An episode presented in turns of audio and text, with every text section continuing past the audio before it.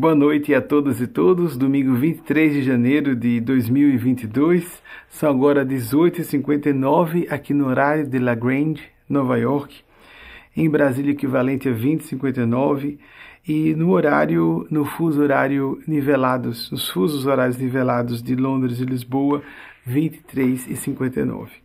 Espero que nós tenhamos uma noite de boa sintonia com os nossos mestres e mestras da espiritualidade do bem aqui acreditando em particular a, o, os méritos e a responsabilidade pela atividade ao espírito Mateus Anacleto, mártir do cristianismo primordial, que costuma toldar em uma confidencialidade toda é, curiosa a respeito dos seus, das suas encarnações pregressas, e o espírito Eugênio Aspásia, que é mais conhecido de vocês, ou conhecida, emissária direta de Maria Cristo, a Mãe Maior da humanidade em nome da face maternal de Deus.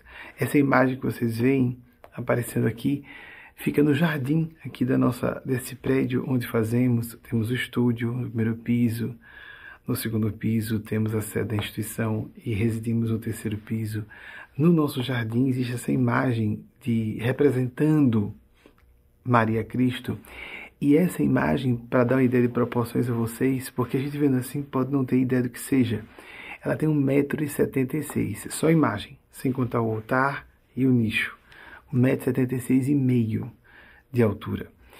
E é interessante como nós, com o nosso cérebro primitivo, precisamos de imagens que ativem regiões, não só da nossa neurofisiologia, mas por consequência do nosso psiquismo, para que tenhamos experiências que em tese, não deveriam precisar dessas, desses recursos, esses expedientes, esses artifícios que nos parecem tão realmente eh, desnecessários, alguns diriam, algumas falariam, mas se fosse isso, não estaríamos no mundo material, usando formas e objetos materiais e dependendo deles para nossa sobrevivência. Nós sempre fazemos as nossas preleções com perguntas que chegam ao vivo de vocês. E mesmo antes de começar, já começa a equipe, a, antes de iniciar a palestra, já começa a equipe a receber uma série de suscitações temáticas, ou mesmo perguntas mesmo de vocês, que eu só vou ter acesso quando for exibido aqui. A equipe já é instruída a não passar nada para mim, para que eu mantenha essa espontaneidade de contato e de canalização do que principalmente os espíritos, como aqui fiz questão, e a pedido deles próprios, eh, de nominá-los Mateus Anacleto e Eugênia Aspásia. Entretanto, trouxe um presentinho para vocês.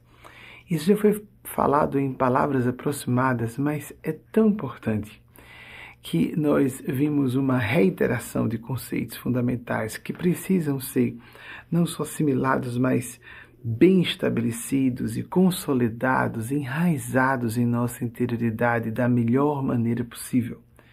Por isso, pouco antes de vir para cá, porque eu faço práticas mais cuidadosas de oração, de meditação, de comunicação com esses seres, eu recebi uma psicografia em manuscrito que vou passar para vocês. Vou ler, é muito pequena e vou ler para vocês. Está aqui, a recebi agora, está no original. Mas eu gostaria de agradecer a Maisinha, Mais Amarante, retribuir, princesa, seu afeto, minha fraternidade, minha irmandade de coração. Felizmente, todo esse afeto com você e eh, temos uma boa consonância com seu esposo, que eu sinto como um filho do coração. É tão bom, não é? Quando a gente consegue ser amigo do casal, porque amizade é como afeto conjugal é espontâneo. A gente fala muito de amor à primeira vista com tons eróticos, não é? E a amizade à primeira vista é algo mais poderoso e importante em nossas vidas. Ou que não seja à primeira vista, que nós vamos descobrindo e aprofundando com o tempo que nós devemos fazer, mesmo que haja à primeira vista. Eu tive isso com Maisinha. Foi das pessoas que, poucas, que eu bati o olho e foi recíproco, não é? Quando nos vimos pela primeira vez em 16 de abril de 2004. Essa data ela é quem tem registrada, porque eu fiz um trabalho, na época ainda fazia atendimento de consultório de aconselhamento espiritual, sem transes mediúnicos, raramente aconteciam, e uh, na hora das sugestões por escrito eu assinei a data. Por isso que ela tem essa data. Eu gostaria de, antes mesmo de ler, é o que eles vão sugerindo. Eu estou à frente, mas com a influência mais forte desses espíritos. Para quem acredita, quem quiser atribuir todo o valor do que eu fale aqui, a minha própria é, cultura ou inteligência, o que seja, eu agradeço a gentileza, mas tenho que dar meu testemunho pessoal. Vocês viram como a mensagem para Maisinha foi singela, é, mimosa, diríamos. Não há nada de espetacular, de carteira de identidade e informações precisas demais. Nós devemos encarar com suspeita esses fenômenos existem, mas não para dar informações que possam ser obtidas por meios sensoriais normais. Por exemplo, Maísa é amiga íntima minha. O que acontece quando eu recebo uma mensagem pessoal para uma pessoa que eu conheça? Uma mensagem de cunho individual, dirigida, endereçada a especificamente, permitam a redundância, a uma única destinatária ou destinatário. É que ela causa surpresa não só a mim, que conheço a pessoa, mas a quem mais for amigo ou amiga. E eu queria dizer isso a vocês, dar esse meu próprio testemunho. Esse fenômeno é real de fato. De novo, permitam um pleonasmo. Você está sendo assistida. Você está sendo ouvido. Todas e todos nós somos observados e observadas por seres que seriam gênios celestes ou anjos de Deus no campo da inteligência e do sentimento, mas também observados por outras forças. Forças da desagregação, indutoras do caos. E cabe-nos pelos nossos sentimentos reais, não os que dissimulamos para fora, pelas nossas intenções verdadeiras. Às vezes até ocultamos de nós mesmos, nós próprios, mas as nossas intenções verdadeiras. Criamos um padrão de sentimentos e atraímos imediatamente estabelecemos sintonia à distância, mesmo que não atraiamos para estar próximos de nós esses seres. Indivíduos em corpos biológicos como o nosso, neste ou em, outro, ou em outros orbes, nessa dimensão ou em outras dimensões, que estejam com uma espécie de paridade, num compasso de frequência de sentimentos e intenções é, semelhantes aos nossos no encontro que é, fizemos, vou vir para cá para ficar mais íntimo. Algo bem semelhante aconteceu, singelo assim como essa mensagem para Maisinha. Mas vejam, eu próprio não tinha como saber. Sei do, da, do falecimento dos do, avózinhos desencarnados dela. Sim, claro que, que conheço. E é, conheço a ligação devocional dela com os espíritos de Eugênia Anacleto. Conheço a devoção dela especial a Jesus, mais do que a Maria. Mas vocês viram que o Espírito de Nespásia circunscreveu em 24 horas. No momento em que ela passou a mensagem, poucas semanas passadas, eu não tinha como saber que exatamente naquelas 24 horas ela havia tido uma experiência tão forte com o avô, como há muito tempo não tinha, de se emocionar com Eugênia Spásia, a ponto de se comover, e ela disse um evento raro, vocês compreendem que é uma questão de bom senso. Nós sabemos, não há como no chutômetro. Eu tenho que dizer isso para quem não tem experiência mediúnica, porque quando nós recebemos, o fenômeno é real. De, e que quando o fenômeno está mais claro, ele dá-nos a impressão, como lia de místicos do passado e não tinha essa experiência comigo mesmo, no passado digo, quando comecei a ler sobre o assunto na adolescência, que interessante deve ser isso, a pessoa dizer que tem uma experiência paranormal e mística que parece mais real do que a realidade física. Em algumas ocasiões eu tenho experiências assim, não sempre, mas acontecem experiências assim. Causa espécie, causa pasmo, surpresa, para nós que somos íntimos da pessoa que recebe a mensagem. Essa pessoa uh, teve essa experiência justamente hoje, justamente hoje foi tão forte. Às vezes entram, por exemplo, num assunto que foi abordado. Isso pode ser extraído numa edição, que foi o caso, que essa, essa experiência foi ao vivo, mas para um grupo fechado e poucas centenas de pessoas. E pode acontecer em reservado, a mensagem que eu envio apenas à pessoa. Mas não é a função principal de meu trabalho no professorado de canalização desses mestres e mestres do plano maior, é, de quem me sinto muito honrado servir, para que possa melhor prestar esse serviço a vocês que são irmãos e irmãs em humanidade, ainda que não sejam em ideal, nem mesmo ideal cristão. Recentemente, em situação bem semelhante, recebíamos alguns, alguns integrantes do pequeno grupo aqui dos Estados Unidos da nossa instituição, o Quantum Leap Institute. Éramos 11 pessoas, contando comigo. Bem pequeno grupo, não é? Pois bem, por ser pequeno, os espíritos nos deram um mimo é, nos ocupamos com algumas atividades e, ao terminar, em uma hora e meia aproximadamente, para cada uma das pessoas presentes, os espíritos passaram uma informação que todas as demais pessoas que se conhecem tinham ciência prévia de que ninguém poderia saber, porque o assunto não foi falado com ninguém. Ninguém havia partilhado aquilo que estava sendo dito com nenhuma outra pessoa. Esposos, havia três casais, por exemplo, para dar uma ideia a vocês, dois casais heterossexuais, um casal gay, além de mim e de Wagner, estou falando de outro casal. O que foi falado para cada um e cada uma não era sabido pelos próprios cônjuges. Às vezes a pessoa, alguns fazem terapia. Normalmente eles escolhem algo que a pessoa não tenha falado sequer com o seu terapeuta. Nessa ocasião, uma jovem de 16, 17 anos é, recebeu pela primeira vez, ela estava presente, filha do casal, é, de um dos casais heterossexuais, e essa moça teve a primeira vez de passar pela vivência de ser flagrada pelo céu. Então eu me dirigi à moça, falei de alguma coisa que havia acontecido a pedido dos espíritos, eu não estava tendo acesso a isso. Não foi algo paranormal, telepático, poderia ter sido, mas não foi.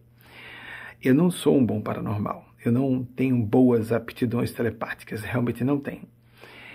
Mas os espíritos, para o trabalho mediúnico, como exercitei isso e vim trabalhado para isso, então eles se voltaram para ela e disseram: Fale para essa moça, disse o nome dela, que eu conheço, é filha é, de um dos casais, como disse a vocês. E então a moça tomou aquela surpresa boa de: Nossa, não é? É, e ela comentou com os pais, de retorno para casa, agora entendi o que vocês querem dizer. Com essa alegria quando a gente recebe uma mensagem pessoal. Porque ela não disse isso, mas agora colocando em palavras o que nós sentimos, meu Deus, eles e elas existem realmente. Nós estamos sendo observados com zelo, com afeto por seres superiores. Havia um mimozinho sobre cada pessoa, um consolo dizendo que aquele problema, ou uma consolação, uma elucidação, para um problemazinho pequeno, rapidamente, cada pessoa, e depois uma conversação elucidativa de assuntos universais que se prestavam a todas as pessoas, me incluindo, lógico. Eu sou o primeiro destinatário, os meus ouvidos são os mais próximos da minha boca, eu tenho que aplicar primeiramente a mim mesmo, lógico. Mas então vou ler esse tal manuscrito que acabei de receber para passar as perguntas de vocês. Oásis de paz e felicidade, é, manuscreveu Eugênio Paz por meu intermédio. É claro que a caligrafia muito mais minha do que de Eugênio Paz. Às vezes há alterações na caligrafia pequenas. Não sou médium polígrafo, sou médium monógrafo, aquele que escreve com sua própria caligrafia. Às vezes há mudanças, muito poucas. Isso não é importante, é uma ligação mental oásis de paz e felicidade.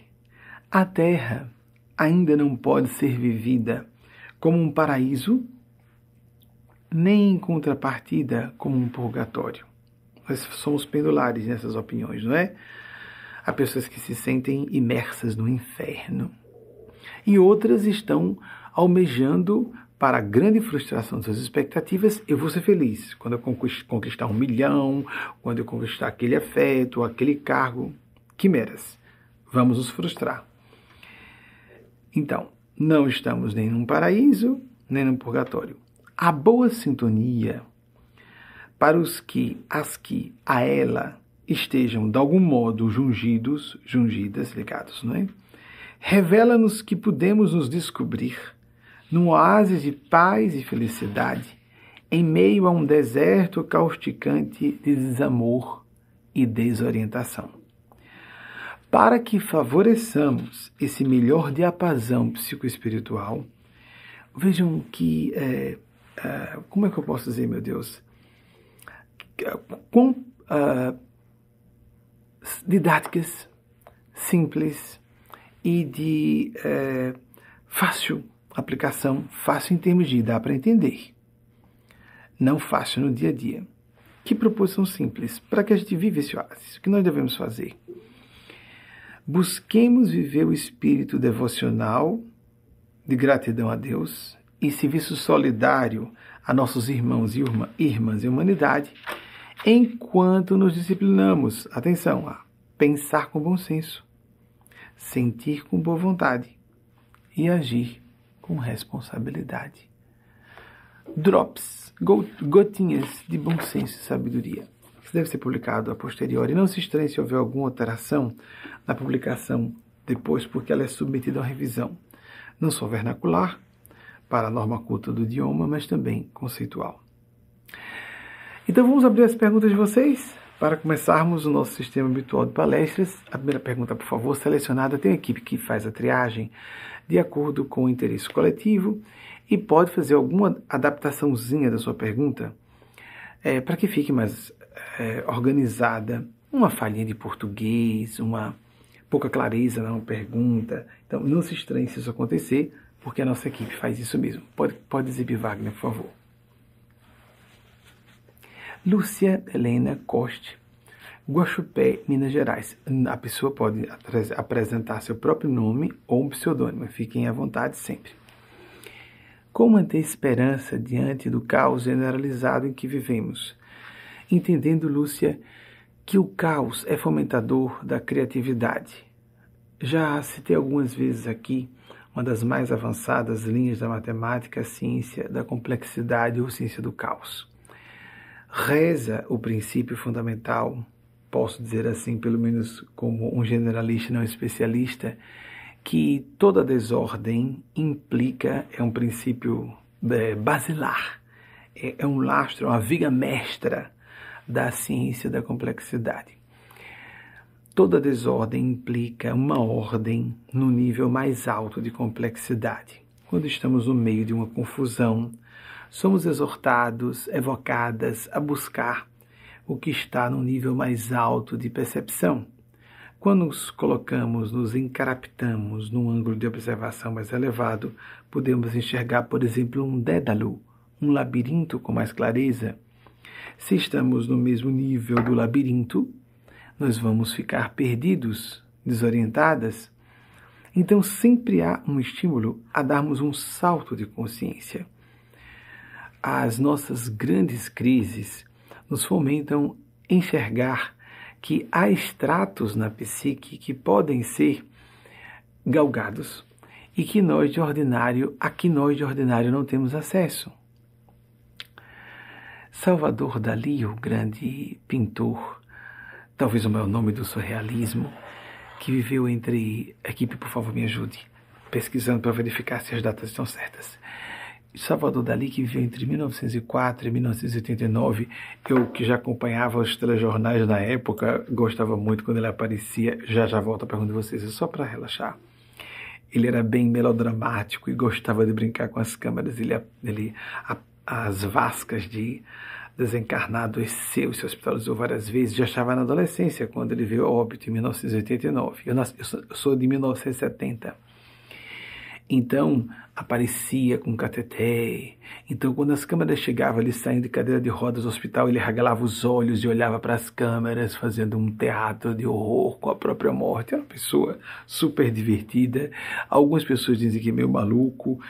E daí, gente, os gênios são pessoas excepcionais e ele não estava preocupado. Ele disse que a vida, a melhor frase dele que eu conheci desde aquela época, na minha opinião, eu ri muitas vezes sozinho, só em me lembrar disso. A vida é muito rápida para se passar desapercebido. É isso mesmo, a vida é muito rápido, muito rápida para se passar desapercebido ou desapercebida. Ou seja, Ele, ele era uma pessoa é, exibicionista assumida, que tem muita gente que gosta de estar no centro das atenções, mas não assume, acha feio dizer isso. Bobagem, bobagem. Embora a maior parte das pessoas abomine estar no centro das atenções, é o maior medo, o mais comum, mais que o medo da morte. O medo da morte é o mais profundo, mas o mais comum é o medo da, de falar em público. Porque nós, nós estamos nos expondo à crítica das pessoas. A perspectiva normalmente ácida, não é nem só uma perspectiva ácida, as, os sentimentos letais, ou pelo menos um pouquinho venenosos, se tornam letais em doses altas, se nós nos deixarmos embeber, sorver aquela energia. Então, Salvador Dali disse que quando estamos adormecidos no mundo, estamos acordados em outra realidade, em outra dimensão. Nós que sabemos que existem as experiências fora do corpo, podemos entender que ele aludia especificamente aos fenômenos de saída parcial do corpo físico, enquanto a pessoa usando outro aparelhamento ao corpo espiritual, ao corpo astral, ou perispírito, cada um de acordo com a sua denominação religio-filosófica pode utilizar a terminologia que lhe agrade. A pessoa trafega por outras dimensões de consciência. Mas isso também nos pode reportar a despertarmos num patamar mais alto de lucidez. Estamos um pouco zumbizados sonambúlicos, sonambúlicas.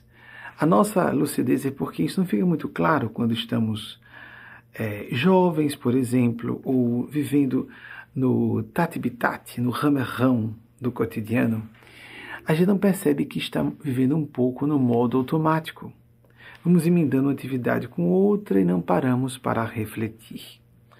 Não paramos para nos abstrair dos contextos que vivemos para observar contemplar, ponderar, aprofundar o que não só pensamos, o que sentimos, o que intuímos, qual a finalidade daquilo em nossas vidas, o que podemos assimilar de lição, como podemos fortalecer, amadurecer, agir de maneira resolutiva e não ficarmos à maneira de é, autômatos autômatas apenas reagindo, sem agir, mais do que só agir, proagir a proação, ou, se necessário, viver a criação de um novo cenário para que possamos enxergar tudo isso a nível mais alto de consciência. Já que eu falei de loucura, é, me lembrei de um gênio mais celebrado,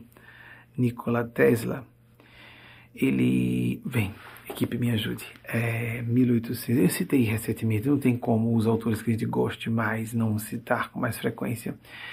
1856, o mesmo ano de nascimento de Sigmund Freud. Interessante, né? dois grandes gênios em áreas bem distintas nasceriam no mesmo ano.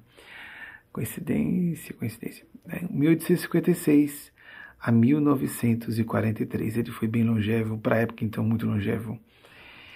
Ele disse que o comportamento antissocial indicava um traço de inteligência no mundo cheio de conformistas. O conformismo indica um certo estado de sonambulismo. São os, oprim os oprimidos e oprimidas. Esse não é pensamento meu. Há autores que falam sobre isso, que autorizam que tiranos, tiranas, genocidas se comportem de forma opressiva com elas e com eles. Precisamos buscar, sim, nos resignar com situações que não possamos solucionar.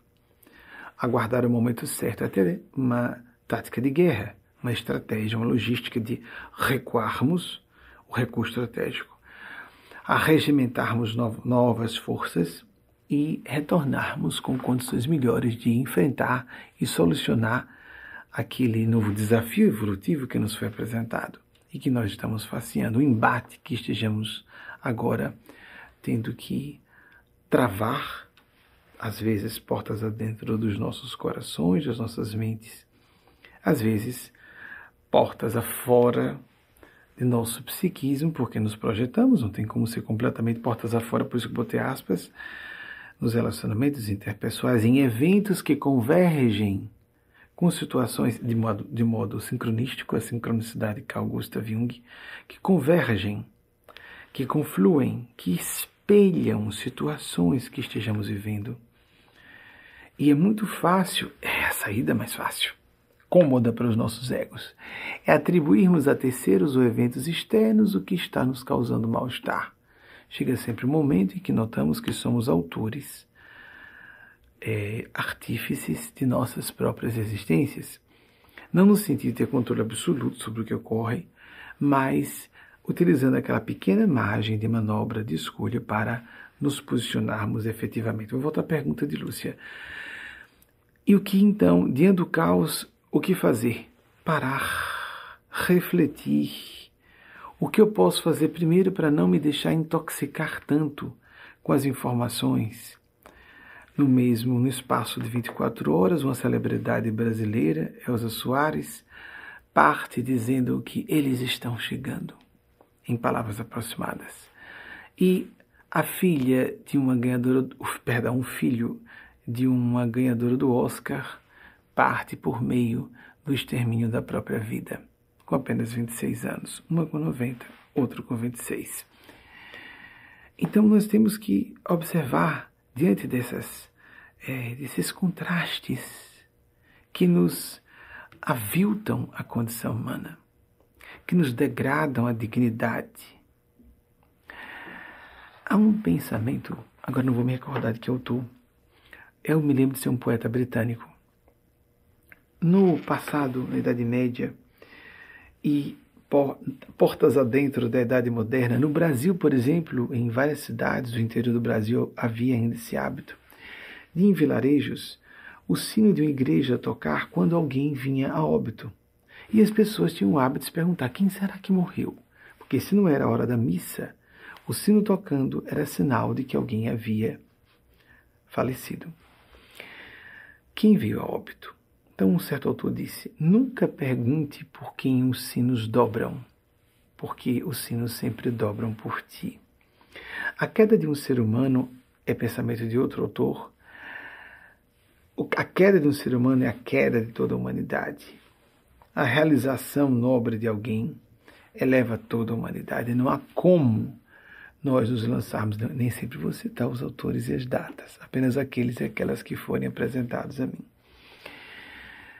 apenas busquemos, vamos voltar esse apenas, vamos botar apenas dessa forma, pegar essa chave, apenas busquemos maior lucidez. Estamos aqui para ampliar o nosso espectro de percepções, melhorar a nossa maneira de interagir com o mundo, apresentarmos um legado. Nós temos que oferecer um legado para o mundo, não importando que seja grande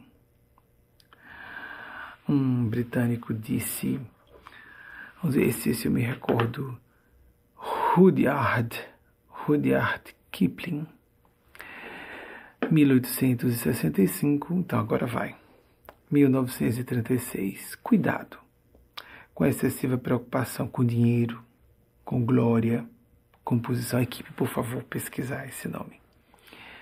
Um dia você vai se deparar com um homem eu acho que ele se fazia referência a Nosso Senhor Jesus, que não dá importância nenhuma a nada disso. Então você vai descobrir quão pobre você é. Não um dia, vamos lembrar, mas a todo instante. Atenção também quando cito personalidades do passado ou do presente, quando cito alguma coisa de boa que a pessoa falou, ou construtiva que ela fez, eu não estou aprovando, nem dizendo que a espiritualidade que eu represento endosse tudo que essa pessoa faça ou tenha feito. Estamos trazendo o melhor de cada pessoa, assim como repreendemos publicamente atitudes uh, desairosas ou mesmo indecentes, ou fora de sintonia melhor de qualquer pessoa. Mas aí evitamos dizer o nome e cada um avalie para si o que pode aplicar. Não adianta ver o erro fora. Nós temos que verificar em que medida nós também estamos incorrendo nos mesmos deslizes. Mas nós não podemos silenciar. Um outro autor. Ah, William Faulkner. William Faulkner. Amigos, eu tenho que parar para me esforçar, porque eu estou acompanhado, mas tenho que usar minha memória. Também. Eles estimulam, eu tenho que fazer minhas próprias leituras, meus próprios estudos, mas eles geram hiperdinamismo da memória, da cognição e principalmente tento manter no fio de prumo da melhor serenidade que possa manter ou da ira do bem que se faça necessária e por isso também se torna devida. William Faulkner disse algo em palavras aproximadas. William Faulkner viveu entre 1897 e 1962. Sua última existência física ainda está desencarnado. Pelo menos assim me diziam os meus amigos espirituais. Nunca tema levantar sua voz com honestidade e compaixão contra a injustiça, contra a mentira, contra a ganância, porque se todas as pessoas fizessem isso, a terra seria modificada. Então, em alguns momentos, nós temos que nos levantar e bradar a plenos pulmões, aos quatro ventos, o que nós sabemos ser devido, justo, humano, Sejamos partidários de uma certa linha religio-filosófica ou não, temos que fazer o nosso melhor. Quando percebemos isso, então, lidar com o caos, nos posicionar nas redes sociais, nos posicionar no seio dos relacionamentos mais próximos e familiares, amigos, amigas, com quem interajamos de algum modo no seio profissional, acadêmico, social, etc. Nos posicionarmos com o máximo de né, Vamos, como vamos colocar assertividade? Não precisamos só dar uma opinião política, às vezes precisamos ser mais firmes. Isso é uma forma de lidar com o caos.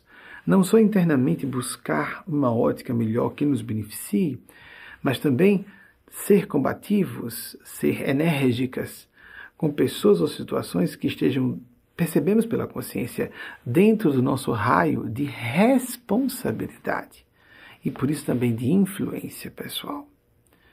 Sobre a maneira como tratamos de entes queridos. Vamos então passar para a próxima pergunta. Observem que eu estou provocando muito mais que dando respostas prontas. Não existem respostas prontas.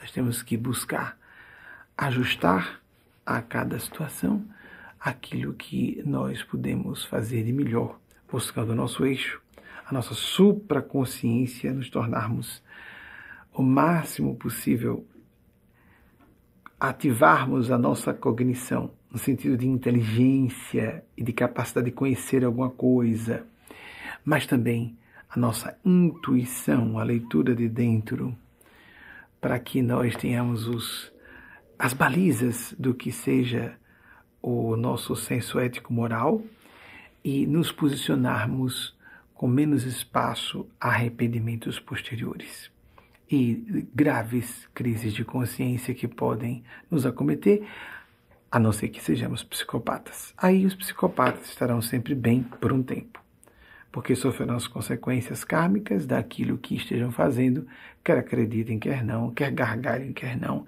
apenas acumulam um débito que vai vir em sua direção ser adotado. As leis espirituais, como as leis da natureza, leis espirituais são leis da natureza também, não pedem licença a ninguém para existirem e atuarem em nossas vidas. A próxima pergunta, por favor. Danilo Damasceno, Itaiçaba, Ceará. Poderia comentar a assertiva de Jesus haverá choro e ranger de dentes em curso em algumas passagens do Evangelho? Haverá sempre choro e ranger de dentes quando nós damos as costas à graça.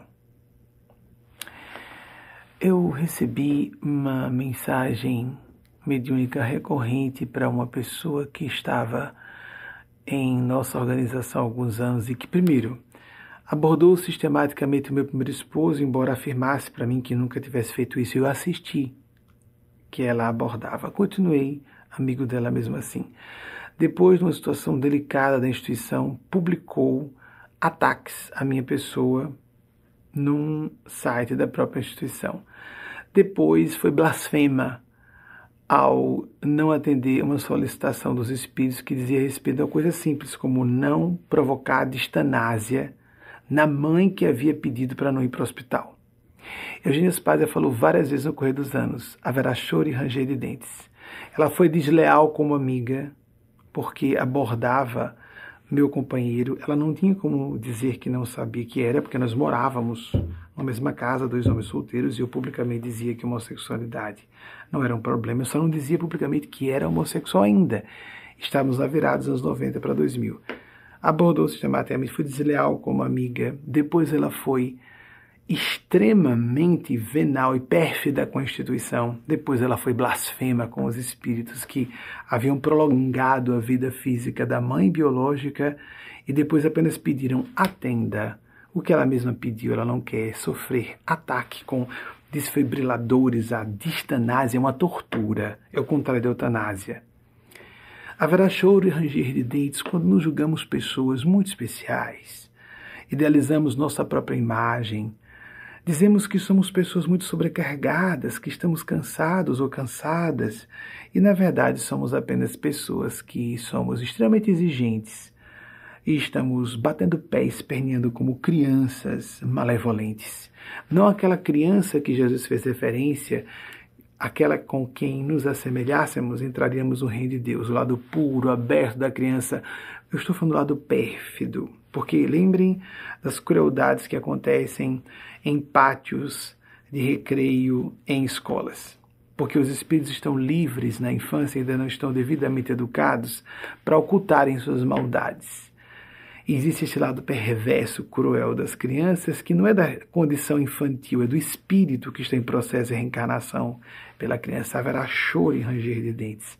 Quando, em vez de percebermos, por exemplo, mensagens de Eugênia Spazia, a própria Eugênia Spazia falou isso para ela, é, haverá choro e ranger de dentes, fazendo referência a essa pessoa, fazendo um trocadilho com o nome da pessoa para dizer que haveria choro e ranger de dentes. Isso é uma passagem evangélica em que há um festim, a pessoa é convidada, ela estava recebendo mensagens mediúnicas e um dia seria expulsa por uma questão de vibração. É claro que a pessoa sai criando uma versão da história de que ela foi vítima. É claro que ela sai achando que ela deu muito e sofreu injustiça ou ingratidão. Ela não percebe que ela recebeu muito durante muito tempo e não agiu à altura. Demissões, divórcios, rupturas de amizade acontecem com todo mundo em algum momento. Mas prestemos atenção se nós gostamos da posição da vítima porque a atitude da vítima é a atitude da má criança interior, a atitude infantilizada de fuga da responsabilidade, de covardia, de falácia, de hipocrisia. A pessoa que é falsamente santa, falsamente sábia, ou pretende passar essa imagem, não é coisa alguma. Uma pessoa que foi desleal, pérfida e blasfema é uma pessoa mentirosa, hipócrita, o que Jesus disse sepulcros caiados, brancos por fora, cheios de podridão e rapina por dentro. E acontece isso em toda parte. Há boas e más pessoas em todos os ambientes, dentro e fora das academias, quando falo faculdades e universidades, dentro e fora de ambientes profissionais, dentro ou fora de religiões. No meio do ateísmo, há pessoas distintas de bem e há pessoas que são cínicas e nihilistas vamos observar sempre que vamos passar por experiências que refletem o que nós devemos notar. Por que estou dando, perdoando uma pessoa, mantendo a minha intimidade? Às vezes temos que perdoar e às vezes temos que perdoar à distância e afastar a pessoa. É muito fácil quando estamos perdoando nos sentir vítimas. Por exemplo, eu poderia ter me afastado daquela amiga quando vi que ela estava sendo desleal abordando sistematicamente meu companheiro na época. Depois poderia ter desligado a minha intimidade quando ela foi pérfida com a instituição. Ainda achei que era o momento do perdão. Hoje eu tenho uma visão diferente sobre isso. Até que houve a blasfêmia, eu não aceitei. Quando estava sem precisar ouvir a fala dos espíritos por conta própria, ela poderia perceber que estava sendo perversa eu soube de médicos que participaram, a gente já sabe, são parentes problema, eles querem que a gente fique dando choque no parente, que ela havia declarado à mãe: não quero ir para um hospital, não quero ser levada. Foi levada à força para ser torturada no hospital. Uma atitude que não precisaria haver um alerta dos guias espirituais. Mas quando até isso houve, blasfêmia. A pessoa se sente vítima e é um monstro, uma monstra. Jesus improvisando o chicote com cordas no mercado que estava estabelecido no templo de Salomão, que representava a parte mais rica daquela sociedade, a parte mais culta daquela sociedade, a parte mais religiosa, o direito estabelecido, o poder público estabelecido da sociedade israelita, que representa todas as demais sociedades e culturas, disse que nós não fizéssemos da casa do Pai um covil de ladrões ou de ladras. Nós devemos buscar, verificar quanto estamos buscando viver a consciência a conivência ou conveniência.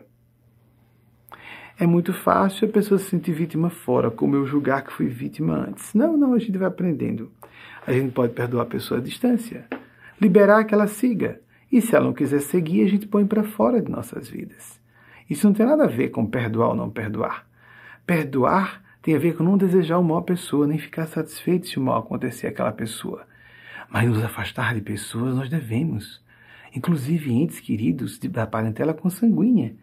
Jesus disse que se nós abandonássemos pai, mãe, irmãos, irmãs, fazendas, em nome dele, o ideal, ou assim, receberíamos cem vezes dessa vida e na outra vida eterna. Então nós distorcemos, distorcemos completamente o pensamento do nosso Mestre Senhor Jesus. Ele não estava endossando cristãos e cristãs que, na sua atitude fundamentalista, radical, reacionária, afirma exatamente o contrário do que Jesus disse. Então, primeiro, família biológica acima de tudo. Família biológica acima de tudo é o pensamento, é o sentimento ou o comportamento da selva. Se nós somos pais e mães conscienciosos, colocamos a consciência em primeiro plano para que possamos agir de modo, de modo consciencioso, de modo judicioso com nossos filhos e filhas, pais e mães podemos amar à distância, quando a pessoa é adulta e não está compartilhando mais o nosso código principiológico, ético-moral. Como nos confundimos, não é? Então haverá choro e ranger de dentes porque é um sofrimento e uma raiva. São os dois improdutivos. A pessoa se sente vítima. Quanto mais vítima se sente tendo sido vilã, mais ela funda, mais ela funda, mais ela funda para entrarmos em sintonia com a face misericórdia de Deus e não entrarmos em sintonia com a face implacável da justiça divina que existe também. Cabe-nos pelos nossos sentimentos e pelas nossas atitudes nos posicionar com clareza e não ficarmos dissimulando. Pessoas acostumadas a mentir mentem a todo momento, deslavadamente, a ponto de nós que somos pessoas que buscamos ser mais francos, mais honestas, dizemos: não, não é possível que essa pessoa esteja mentindo tão deslavadamente assim. E às vezes está, está. Então, haverá, haverá show de ranger de dentes. Eu citei algumas semanas a Agatha Christie, vou citar de novo. Ela foi uma dama brilhante, brilhante e de uma, uma obra bibliográfica fenomenal, uma das provavelmente fora do âmbito religioso, é a autora mais vendida da história da humanidade. 2 bilhões, pelo que eu me recorde, aproximadamente 2 bilhões de exemplares vendidos. Isso é fácil encontrar na internet. Em mil, ela viveu entre 1890 e 1976. Ela disse o seguinte: vejam só que interessante. Como ela era uma entendedora profunda de química e dos efeitos, os, ah, os efeitos diversos que certas drogas e venenos é, poderiam gerar em pessoas que fossem inoculadas por aquele veneno, ou que fosse, ou ingerissem, ou o que fosse. É, ela disse: o crime é terrivelmente revelador. É bom que a gente pense no crime porque é uma caricatura do mau comportamento, porque há crimes aos olhos de Deus que não são crimes, nem para os costumes de uma época. Vivemos sociedades escravagistas a nossa sociedade parece disfarçar um pouco a escravidão, não é? Com salários limitados, etc, etc. Não vamos falar sobre isso agora. O crime é terrivelmente revelador. A pessoa pode mudar, disse Agatha Christie, seus métodos sua atitude mental, seus hábitos, mas suas ações sempre vão revelar sua alma. Então fiquemos atentos, atentas, porque nós somos livros abertos para quem quiser ver e que seja lúcida e lúcido para enxergar com clareza, porque a pessoa só pode ser lúcida não porque eu sou muito inteligente, ninguém me engana, eu saco tudo, isso é tão fácil existir. A maior parte das pessoas se acha muito esperta e acima da média, a maior parte das pessoas não está acima da média. A boa visão crítica é de quem é autocrítico, de quem realmente se vê como é, sem se enganar, mas um nível profundo um nível profundo. Quanto mais profundo for, temos graus de lucidez, portanto. E um dos desdobramentos mais próximos da lucidez é o sentimento autocrítico, é a ótica autocrítica. Senão, vamos ficar nos desculpando, apresentando pretextos, justificativas, vendo nos outros o que nós temos apenas de podre e não reconhecido dentro de nós próprias, de nós mesmos. Eu vou abrir a mais uma pergunta. Acho que vai dar. Terceira pergunta? Vamos à terceira pergunta. Fabiana Marques, Lajeado, Rio Grande do Sul. Poderia comentar a respeito dos fenômenos do Sol relacionados com Maria Santíssima? Fabiana, por cima, os fenômenos do Sol são muito controversos. Ufólogos é, atribuem a manifestações de OVNIs é, e diversos autores falam sobre, e de fato com boa razão de não, isso foi um efeito é, acidental de, que pode se explicar no campo de captação indevida, de a exposição, se foi uma câmera fotográfica é, analógica, uma exposição excessiva à luz, etc. Há muita controvérsia nessa área. Mas há sim. Aqui nós tivemos um desses fenômenos em 1 de julho de 2009. Existe no nosso site, você pesquise. Maisinha, mais Amarante, que deu testemunho hoje sobre o fenômeno de único, foi a pessoa que usou uma câmera digital e fez o registro no momento em que eu, que estava em instância, no lugar para onde o sol estava se dirigindo, alguma coisa aproveitou o sol e se colocou à frente. Um especialista em fotografia digital falou como aquilo era impossível, com aquela câmera que ela estava, de haver aquela fotografia com aquela imensa coroa solar que não parecia em nada uma coroa solar. E eu estava sentindo aquele dia que ela estava descendo, descendo a superfície, a própria Maria Cristo, para passar sua mensagem que na época era anual, pessoalmente, não com Eugênia Spaz à distância. E eu não sabia que naquele instante ela estava fotografando. Os fenômenos do Sol nos chamam a atenção para despertarmos o nosso Sol interior, a supraconsciência.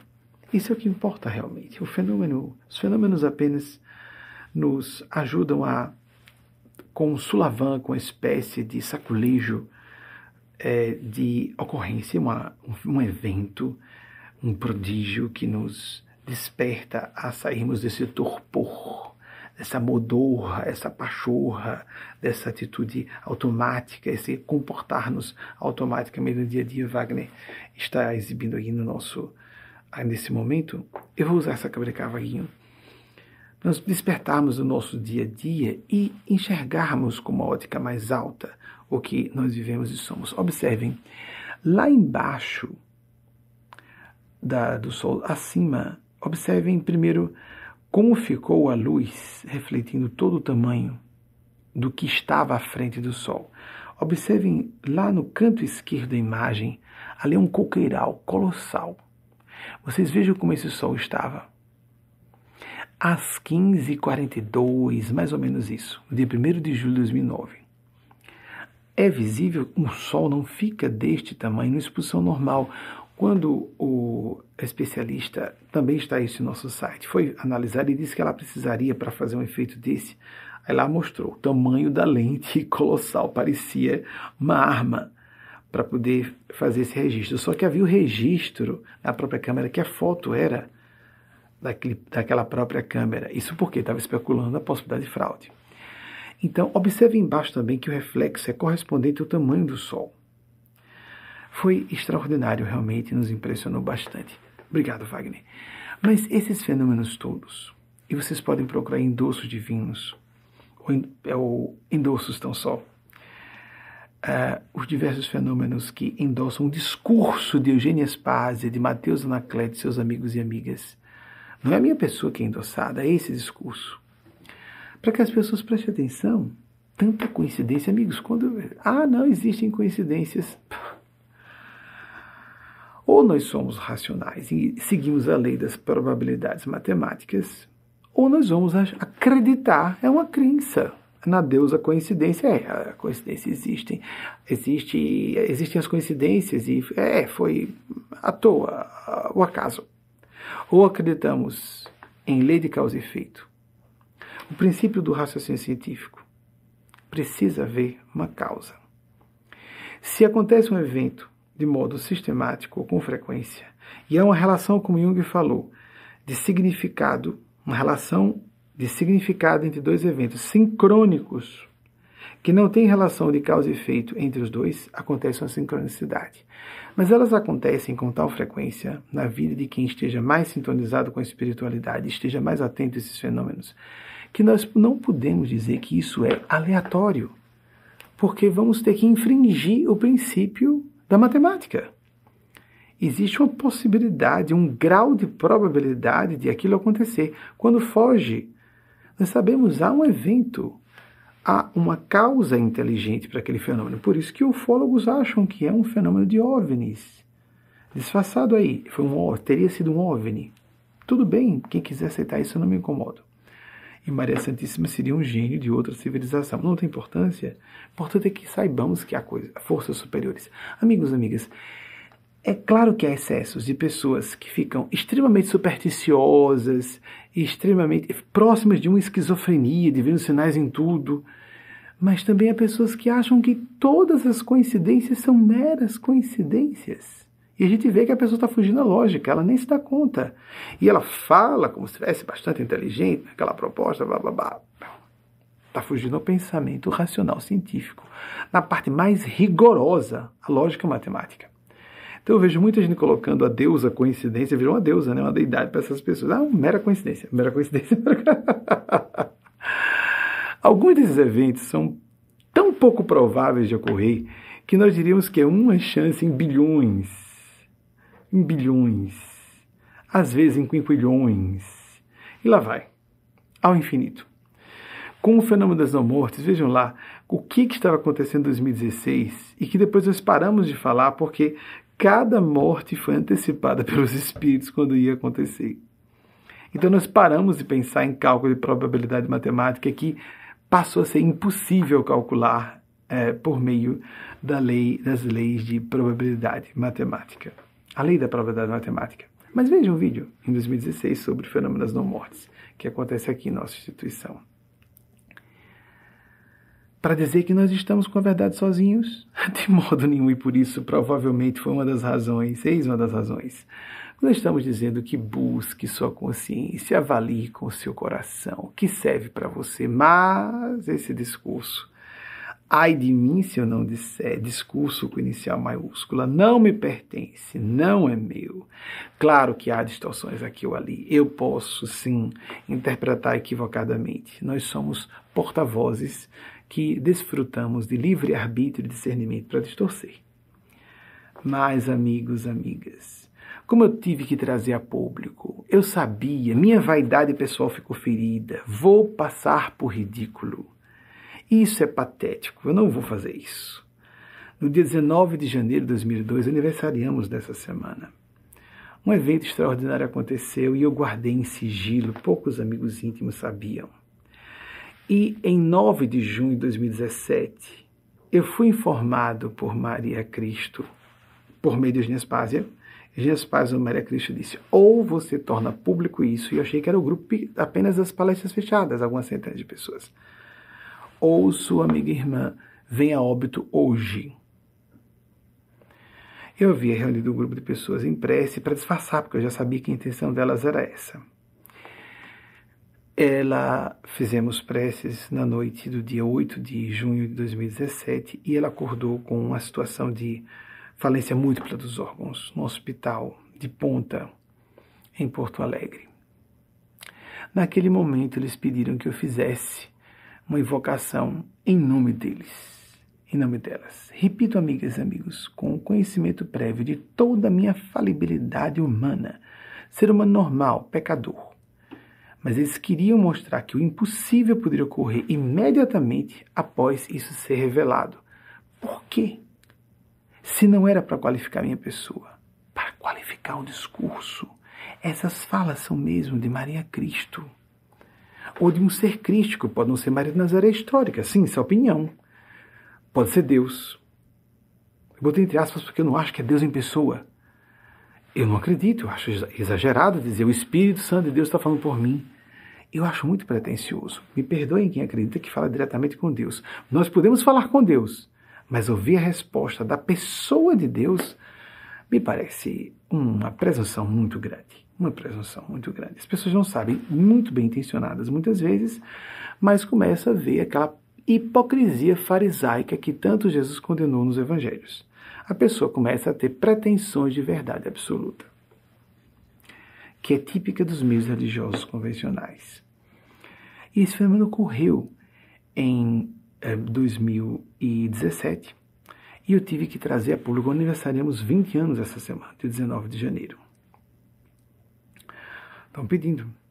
Wagner, separe por gentileza o vídeo do evento é, para ser exibido é, pouco antes, eu vou dizer aqui a vocês em público, pouco antes da é, exibição da mensagem da Epístola de Maria Cristo, o vídeo no, do segundo aniversário do evento em 2019, por favor, que fala de como nós estávamos antes e, e um trailer rápido sobre o fenômeno A Cura de Lisa.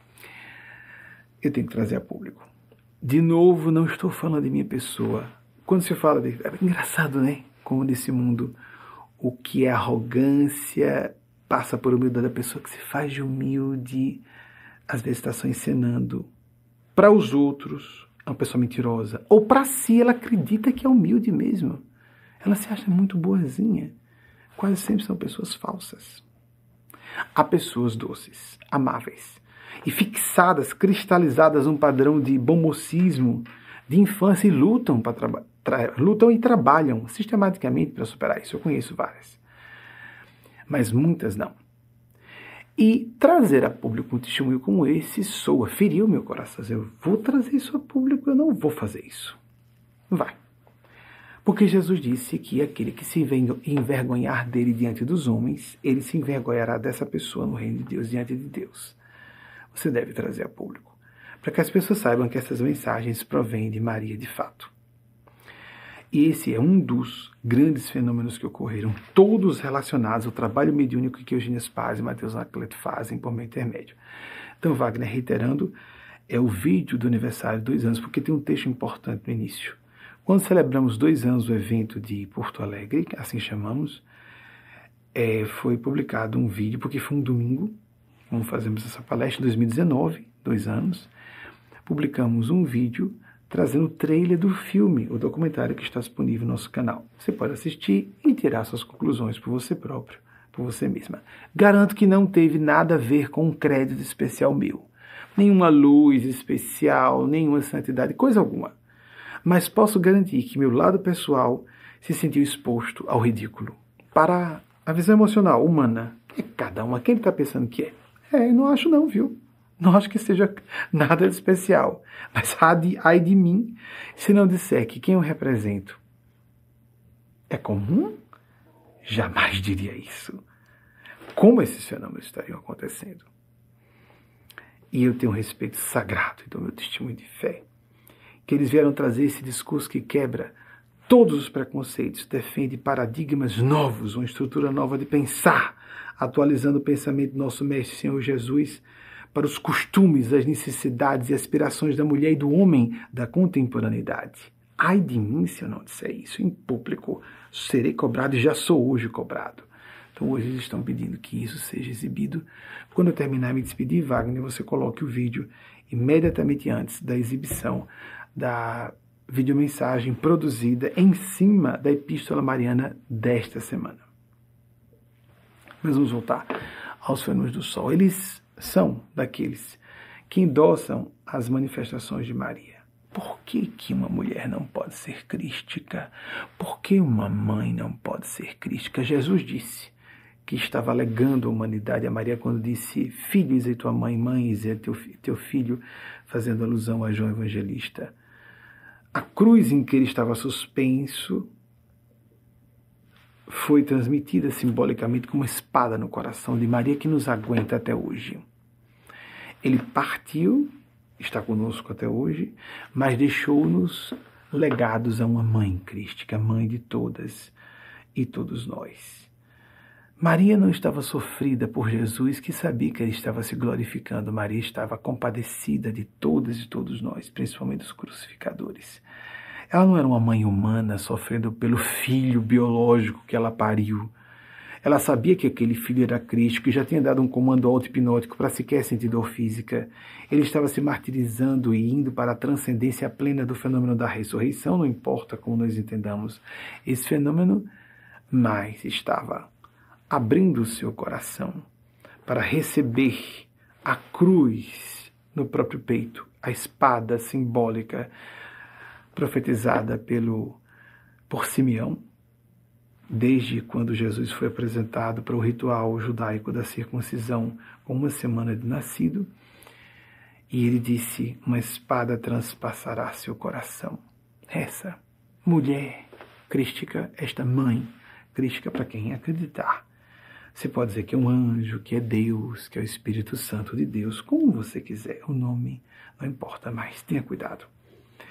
Porque Jesus disse que quem acusar alguém inspirado por um Espírito Santo, ou o próprio Espírito Santo de Deus, está influenciado por uma força diabólica, no capítulo 3 de Marcos, será condenado por um pecado. Isso está em Mateus também. Condenado, eu vou misturar Mateus e Marcos condenado ou condenada por um pecado ou uma blasfêmia sem perdão. Tenhamos cuidado. É melhor gente, se não acredita, respeite, se afaste. Vá para outro lugar. Assista outro canal. Não nos ouça mais. Se você não foi convencido, já está sabendo. Já está sabendo. Representante de fé é uma coisa do nosso gosto. Vou a algum do, do supermercado, gostei disso aqui. Esse padre fala uma coisa que me agrada, esse pastor me interessou, gostei, gostei da fala. Me, parece comigo. Ou então aquele expositor espírita, ah, interessante, interessante. Representante da fé a gente escolhe. Como escolhe profissão, casamento, vocação, o que seja. Mas representando a divindade da espiritualidade, nós não escolhemos. Deus assinala essa pessoa para ser ouvida, ponto final. Eugênio Spaz e Mateus Anacleto são embaixadores celestes. São. Ah, mas a minha doutrina religiosa, a minha igreja, as autoridades eclesiásticas da minha igreja, autoridades mundanas. Jesus enfrentou essas autoridades religiosas, e políticas, e econômicas, e acadêmicas, todas elas. E disse que os seus verdadeiros representantes deviam fazer a mesma coisa quando ferissem os seus princípios de consciência. Representante de Deus não se escolhe, é e ponto. Quer a pessoa acredite ou não, é um fenômeno que a pessoa seja ateia, seja de uma religião fundamentalista e adepta daquilo, cheia de certezas e loucuras, certezas levam a fanatismos, como tem certezas no meio acadêmico também, há ateus com muitas certezas.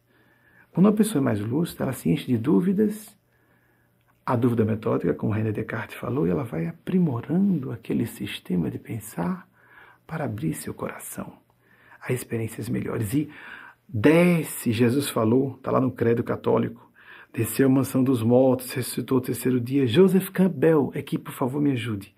1904, 1987, o mitólogo norte-americano falou: é descendo as profundezas do abismo que encontramos a fonte da vida. E como disse também Kepler, vejam só, Johannes Kepler, 1571, 1630, disse: a verdade é filha do tempo eu não me envergonho de ser a parteira dessa verdade. Isso é uma verdade relativa, espiritual para nossa época, mas é uma verdade. Relativa para nossa época, mas eu preciso apresentar para aquelas e aqueles que quiserem aceitar. E se não quiserem, estamos numa sociedade livre. Não aceite. Siga com sua consciência junto com você para o caminho que você desejar. Mas também temos que arcar com as consequências de fazermos de conta que não entendemos o que está bem claramente exposto. Aqui, o que estamos falando é que liberte-se de preconceitos, liberte-se de castrações e de opressões. Somos nós, os oprimidos e as oprimidas, que somos responsáveis por quem nos tiraniza. Deus quer a sua liberdade de consciência. Quer que você seja solidário e solidária. Quer que você seja feliz fazendo a felicidade de outras pessoas, não importando em qualquer religião que esteja ou desligado de qualquer religião formalmente organizada, ateu e ateia se quiser, ou agnóstico, agnóstica, não ligada ou não ligado a nenhuma espécie de código de crença, mas procurando estar hiperlúcido, hiperconsciente. O quanto você alcance dessa supraconsciência.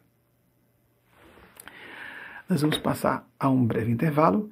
Não sei se será possível respondermos outra pergunta, vou aguardar da própria orientação dos nossos instrutores e instrutoras do mundo espiritual, mais ou menos sete minutos desse intervalo, e voltamos para as conclusões da nossa preleção desse 23 de janeiro de 2022 e com aquela exibição que eu disse a vocês, que vai introduzir a mensagem de Maria Cristo, a assinatura do fenômeno é para que nós assimilemos de forma mais respeitosa o que de fato tem uma origem celeste.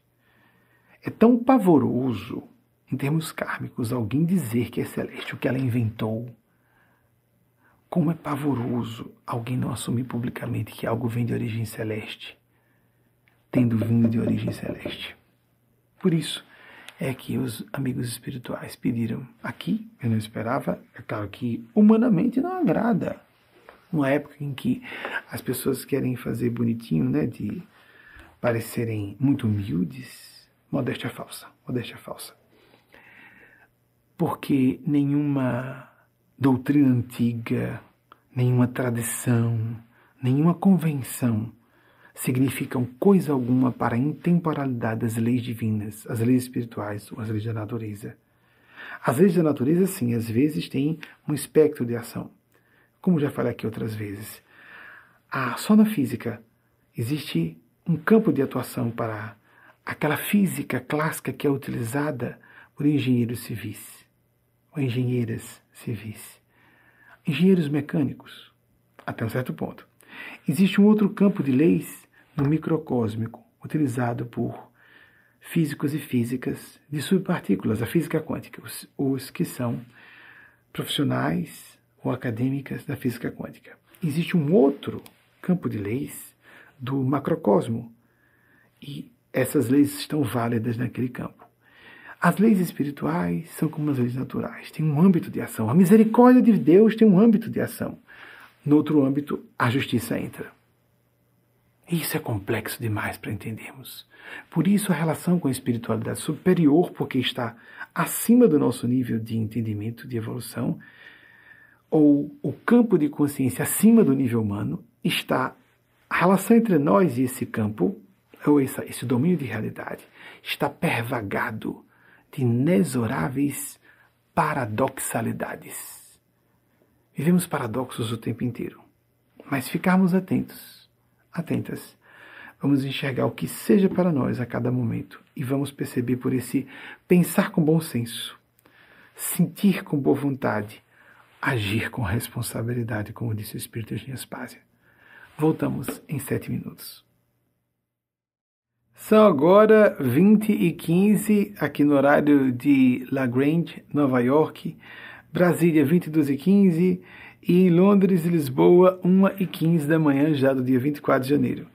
Então, vamos passar as pesquisas né, que a nossa equipe fez das personalidades citadas. Salvador Dali, 1904 89. Não sei se vocês notaram que Salvador Dali nasceu no mesmo ano de Joseph Campbell, outro gênio que nasceu no mesmo ano de outro grande gênio em áreas bem distintas de disciplina do conhecimento e da ação é, humanos.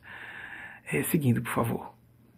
Nikola Tesla, 1856-1943, que nasceu no mesmo ano de Freud. Freud nasceu em 1856, eu não sei a data de uh, falecimento dele em 1939, bastante longevo desencarnou com 83 anos, ou fazendo 83 anos, no ano que faria 83, próximo. Freud, então, tá, chegou a 83 mesmo, 1856, 1939, próximo, por favor. Rudyard, acredito que a pronúncia seja essa, Rudyard Kipling, 1865-1937, escritor britânico. Britânico entenda, nasceu no Reino Unido, né? William Faulkner, 1897-1962, a idade também estava apropriadamente citada, as datas apropriadamente citadas, que pode haver erros, né? O gênio Agatha Christie, todos esses pessoas extremamente talentosas, mas por ser uma figura feminina, né? 1890, 1976. Joseph Campbell, mesmo nascimento, nascimento de Salvador Dalí, 1904, 1987. Eu tem mais alguém? Acho que Kepler, né? Kepler. Johannes Kepler, 1571, 1630, o ano também, os anos também corretamente citados. Mais alguém? Não. Amigas, amigos, é, nós precisamos nos colocar Fala-se sobre a última tentação de Cristo. Vejam que interessante. Aí pergunta-se se a tentação de Cristo seria ele descer da cruz e provar que era o filho enviado direto de Deus, ou descer para casar com Madalena. Francamente, tantas bobajadas projetadas, humanas, no nível crítico de consciência, no meu parecer, como a memória que os Espíritos ratificaram no Getsemane, quando Jesus sua sangue, o sinal de que está num estado de pavor extremo, e diz, Pai, afaste de mim esse cálice. Não, não era da dor física, do, da crucificação. Faquires dão um comando auto-hipnótico e desligam as sensações de dor física. Jesus era um ser crístico, um ser búdico.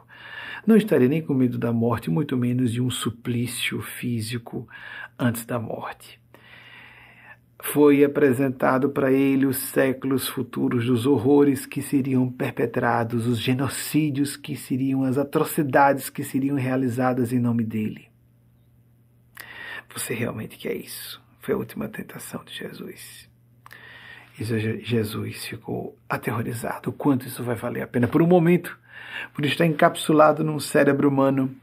Apesar de um ser crítico, ele disse: Pai, que este cálice vinho tinto de sangue, como diz a música popular brasileira também, para outra coisa, o cálice do verbo calar contra a ditadura época, fazendo um trocadilho bastante inteligente sobre o assunto na época. Esse cálice de sangue era o sangue de todos os mártires no correr de séculos, as cruzadas que seriam encampadas em nome dele, a Inquisição que mataria inocentes aos milhares no correr de séculos. Quantos horrores até hoje realizados em nome de Jesus. Quanta simonia, quanta perversão, quanta abominação em nome de nosso Mestre, Senhor Jesus. Como o nome de Jesus anda sujo sendo sujado por pessoas que vão pagar caro por isso. Ateus e ateias cínicos, manipuladores de multidões que pagarão um preço que não fazem ideia, não acreditam em nada, ou então enlouqueceram parcialmente e acreditam no que falam e não estão representando o nosso Mestre Senhor Jesus. E ele avisou que haveria falsos cristos e falsos profetas pessoas que estariam contrariando o próprio pensamento dele.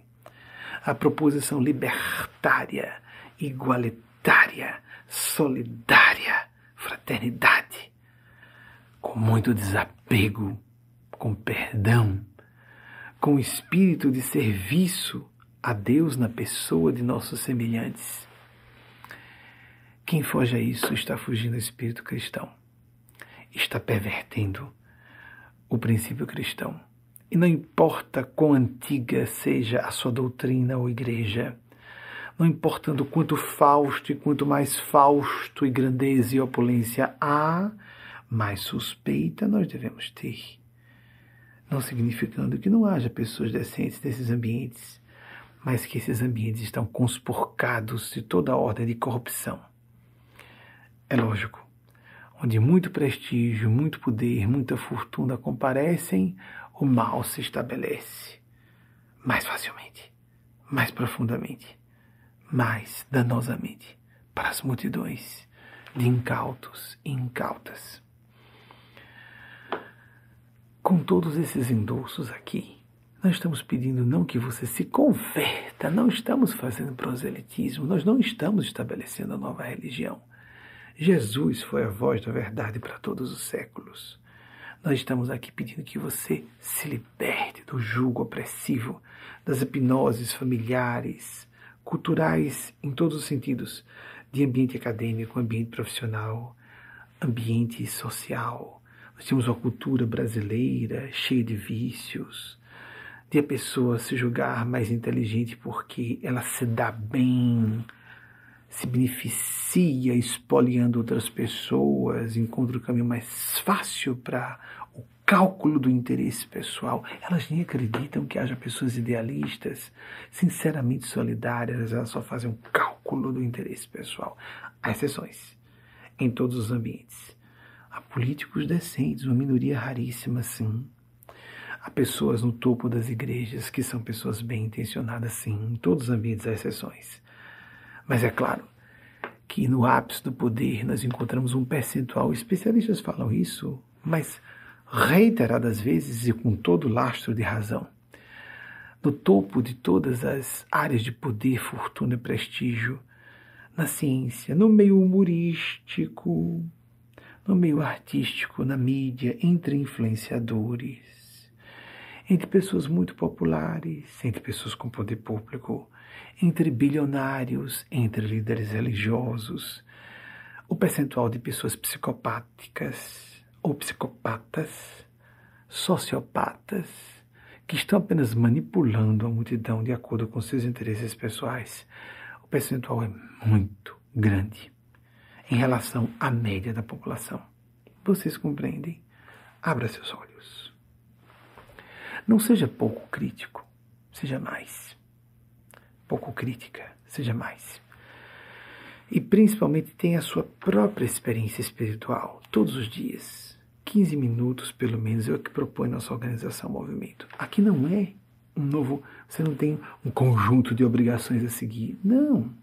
Se você quiser continuar dentro de uma igreja convencional, ligada ao kardecismo convencional, ligada ao catolicismo ou a nenhuma religião, como aqui nós propomos, para aquelas e aqueles que nos ouvem não querem mais estar ligados a nenhuma religião formalmente organizada, como nós estamos desligados desde dezembro, 14 de dezembro de 2008. Mas dentro ou fora das religiões formalmente organizadas, não importando qual gênero de fé você tenha, são civilizações alienígenas. O Pentágono e os serviços de inteligência dos Estados Unidos, imaginem quantas pessoas ingênuas e bobinhas estão no Pentágono nos serviços de inteligência dos Estados Unidos, tornando havendo uma pressão no Congresso para que se analise o assunto. Bem, a espiritualidade sublime está se apiedando de nós, já que estamos combatendo tanto a existência de Deus e da espiritualidade nesses últimos decênios. Agora começam a aparecer civilizações superiores, mais ostensivamente, pelo menos aparecendo com aparelhos de transporte que fogem a qualquer nível de tecnologia que possa existir na Terra, assombrando e assustando o Pentágono, os serviços de inteligência dos Estados Unidos, há civilizações superiores. Utilizando aparelhos biológicos de manifestação no domínio físico como nós utilizamos, ou fora. Há pessoas que falam até de ETs interdimensionais.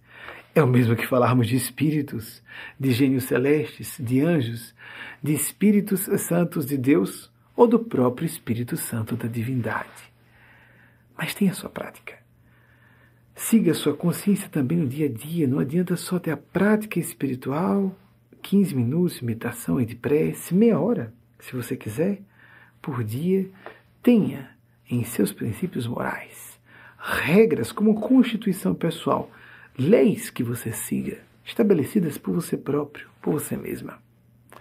Isso é que é de tão importante e que está sendo trazido por essa assinatura celeste no discurso do Espírito Eugênio Paz e Mateus Anacleto por meu intermédio. Feliz ou infelizmente por uma pessoa falível, precária, humana como eu. Creio que exatamente por me sentir saber que sou e me apresentar sim, sem me empolgar de que já que eu estou com tantos endossos, vamos fundar uma grande igreja e uma multinacional, não é? com muita fortuna, muito dinheiro. Nada disso. Por muito menos, outras pessoas às vezes fundam religiões para facilitar a vida delas. Nós estamos no caminho inverso disso. Com todos esses fenômenos, endossando a fala desses espíritos, estamos dizendo o contrário: liberte-se dos enganadores e das enganadoras. Aguce suas percepções e, principalmente, aguce a sua percepção interna, a sua introvisão. Não existem mais os pilantras apenas das religiões fundamentalistas. No meio humorístico, artístico, entre influenciadores, entre figuras públicas do poder público, entre bilionários, entre pessoas que parecem tão boas com a multidão. Gente, eu amo vocês, eu amo vocês. Vamos ficar alertas para os manipuladores de multidões. Vamos ficar alertas para aquelas e aqueles que podem até nos ouvir e mudar a rota em direção ao abismo. Que, como disse nosso Senhor Jesus, cegos, cegas, condutores de cegos e cegas, cairão todos e todas no abismo. Nós vamos encerrar essa nossa palestra um tom tão grave, não é? E asseverando o que Maria Cristo tem dito. Nós estamos vendo esses movimentos que, para pessoas mais esclarecidas, é são movimentos assustadores. Na Rússia, Ucrânia, esse enfrentamento de superpotências com poder bélico nuclear. Nós estamos vendo o perigo de uma pandemia dobrar-se em outra, problemas socioeconômicos gravíssimos, questões ecológicas apocalípticas Maria Cristo tem, tem, nos trazido, tem nos trazido esse ser que assina essas mensagens. Maria Cristo tem nos trazido sistematicamente a notícia que essa civilização humana na Terra está salva. Não disse quanto nós sofreremos, nem por quanto tempo, mas está salva. Façamos a nossa parte, entretanto, para que individualmente escolhamos a nossa salvação. Jesus disse isso. Sua fé salvou você, sua fé curou você. É uma escolha de caráter intransferivelmente pessoal. É de foro íntimo. Ninguém vai convencer quem não quer se convencer. Pode haver fenômenos como for, não adianta. Mas fique aberta, fique receptivo para esses eflúvios divinais, porque esses seres existem. E nós responderemos por nossas atitudes e negligências quer acreditemos nisso ou não. A lei do retorno existe. A misericórdia para aqueles que sintonizarem com a misericórdia infinita de Deus. E é uma justiça, uma justiça implacável de Deus para quem precisar dela. E se às vezes a resposta demora, o acúmulo kármico, como uma nuvem densa, nimbus carregados, como uma tempestade de desgraças pode vir desabar sobre essas pessoas. Cedo ou tarde vai acontecer. Quer elas acreditem, pior para elas são acreditarem, continuam agindo mal e acumulando esse débito numa conta kármica que existe. Essas leis existem. Que nós abramos os nossos corações e as nossas consciências para o que realmente importa. Sermos seres humanos. O que inteligências artificiais não fazem. Cálculos avançados processamento de informações. O que animais não têm? Animais só têm emoções, impulsos, instintos. Nós temos juízo de valor, princípios, consciência. Buscar a bem-aventurança, a paz, por sabermos cumprir o que nossa consciência pede como devido. Não consciência como a voz introjetada de uma cultura, o que Freud chamou de superego não aquilo que foi um enquadramento opressivo de conduta, mas consciência como algo que nos fomenta oferecer o melhor ao mundo. Que, como disse o médium italiano Pietro Baldi, o homem ou a mulher que não dá à sociedade tudo o que pode dar de si, furta dessa sociedade. Que demos o nosso melhor, que ofereçamos o nosso melhor. A partir de agora, o vídeo, como dissemos, que anuncia, aconteceu em tempo real. O grupo acompanhou em tempo real centenas de pessoas. Eu achei que era só para o grupo daqueles que assistem às nossas palestras fechadas. Depois me pediram, torne público. Então, meu Deus, que teste, que teste. Para é vaidade pessoal. Vou soar ridículo, que patético, que arrogante vai soar. Soa. E muita gente vai morrer convencida disso. É. Mas muita gente fronteiriça vai dizer: isso não pode ser forjado. Não há como ocultar isso. Não há como explicar de outra forma. E ele próprio está assumindo que não é dele. Não, não é meu. Algo acima, algo superior vem. E depois do vídeo, com pouco mais de três minutos, vocês têm a mensagem. É para isso que existem esses fenômenos. Para que essa mensagem seja ouvida, seja lida. Ouvida, quero dizer, calando fundo em nosso coração, com o respeito e a reverência que devemos. A origem celeste que tem. Que Deus nos abençoe, nos proteja nos ampare hoje e sempre. Assim seja. E até o próximo domingo, se a divina providência nos autorizar. Assim seja.